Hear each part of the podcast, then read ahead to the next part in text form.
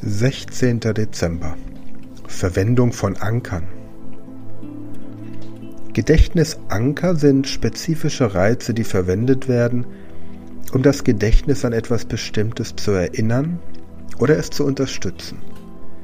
Sie dienen als Verbindung zwischen einem Reiz und den damit verbundenen Informationen im Gedächtnis. Musik und spezifische Gerüche sind häufig verwendete Gedächtnisanker. Musik kann starke Emotionen, Reaktionen hervorrufen und Erinnerungen an vergangene Ereignisse oder bestimmte Zeiträume hervorrufen. Ein bestimmtes Lied, das wir zu einer bestimmten Situation gehört haben, kann uns dazu bringen, uns an diese Situation zu erinnern, wenn wir es später wieder hören. Ähnlich wie Musik können auch bestimmte Gerüche starke Erinnerungen hervorrufen. Unser Geruchssinn ist eng mit unserem limbischen System verbunden, das mit Emotionen und Erinnerungen zusammenhängt.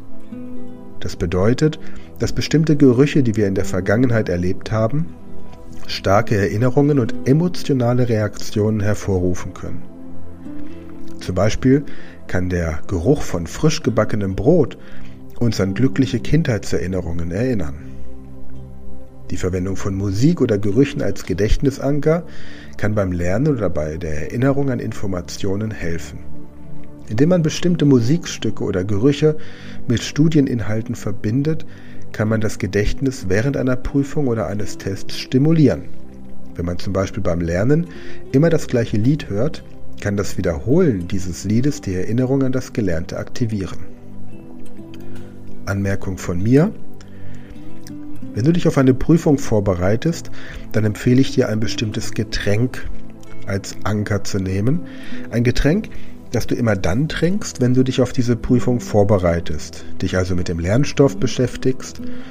Denn in den meisten Prüfungen ist es möglich, ein Getränk mitzunehmen, in einer Thermoskanne zum Beispiel. Es ist allerdings seltener möglich, ein Lied zu hören im Hintergrund während der Prüfung. Ich habe für meine Fremdsprachen jeweils für jede Sprache ein bestimmtes Getränk. Wenn ich zum Beispiel normal Deutsch spreche, trinke ich schwarzen Kaffee. Wenn ich Englisch rede, trinke ich schwarzen Tee mit Milch. Trinke ich, ähm, spreche ich Französisch, trinke ich Milchkaffee. Bei Spanisch Milchkaffee mit Zucker. Es sind also immer Getränke, die auf der einen Seite auch in dem Land, in dem die Sprache gesprochen wird, verfügbar sind. Und auf der anderen Seite sind es aber auch Getränke, die ich normalerweise selbst nicht trinken würde. Und das hilft dann. Ich habe oft Anrufe aus Italien von Leuten, die mich für Sprachtrainings buchen. Und dann sehe ich auf meinem Mobiltelefon die Vorwahl, die Ländervorwahl Italiens. Dann gehe ich dran und wenn derjenige aus Südtirol anruft, dann spricht er Deutsch mit mir, dann ist alles gut. Aber wenn derjenige Italienisch spricht, dann bin ich in dem Moment, weil ich möglicherweise gerade irgendetwas auf Deutsch gearbeitet habe, noch nicht so in diesem Italienisch drin. Und um dort schneller reinzukommen, habe ich dann eine Art Mauersatz, also eine, einen Satz, den ich auswendig sofort abrufen kann, egal wie gestresst ich in dem Moment bin oder wie wenig ich im Italienischen drin bin. Und er heißt dann Un attimo ti chiamo in cinque minuti. Einen Moment, ich rufe dich in fünf Minuten zurück. Dann bereite ich mir einen Espresso vor, mein Ankergetränk für Italienisch.